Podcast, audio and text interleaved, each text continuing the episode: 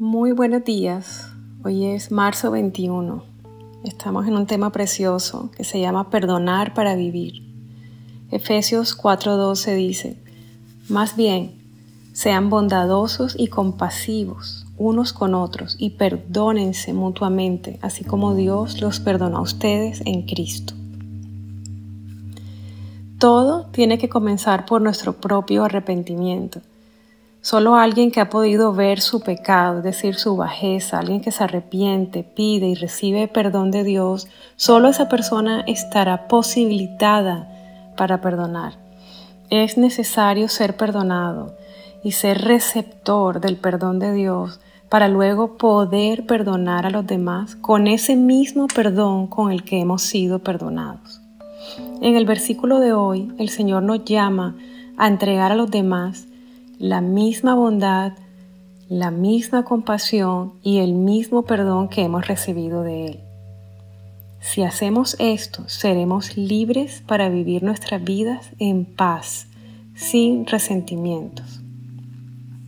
Cuando una persona escoge no perdonar, tomando entonces la posición de juez, que es un lugar que solo le corresponde a Dios, se está condenando a sí misma a una vida de amargura, a una vida de esclavitud en la cual le ha entregado las llaves, es decir, el control de su vida a aquellos que lo han herido, de quienes dice que quiere ser libre, pero se mantiene encadenado a ellos a través de la falta de perdón. Vamos a orar. Señor, no quiero ser esclavo de aquellos que me han hecho daño, al contrario, quiero ser libre de ellos pues lo que menos quiero es seguir encadenado a ellos. Hoy te pido, Señor, que hagas de mí un hombre, una mujer con un corazón perdonador. Manténme consciente de cuánta bondad, cuánta compasión y cuánto perdón he recibido de ti. Hoy te pido perdón porque en lugar de perdonar y tener compasión he juzgado y he vivido resentido y hasta he llegado al punto de la amargura muchas veces. Perdóname, no quiero continuar mi vida de esta manera. En este momento tomo la decisión espiritual.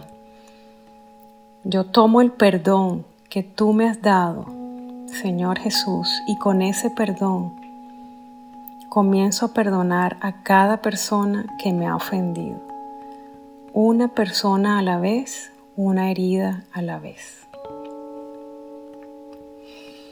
Para el reto de este día, quiero que analices estas preguntas y respondas en oración. ¿Cuáles son esas personas a las que no puedes ni escuchar mencionar? ¿Quiénes son aquellos en los que no quisieras seguir pensando, pero son tu último pensamiento antes de dormir y tu primer pensamiento al despertar? Estas son las primeras personas que necesitas perdonar en tu corazón para que puedas retomar tu vida. Recuerda, tenemos que perdonar para poder realmente vivir. Que Dios te bendiga, que tengas un día en paz, en bendición.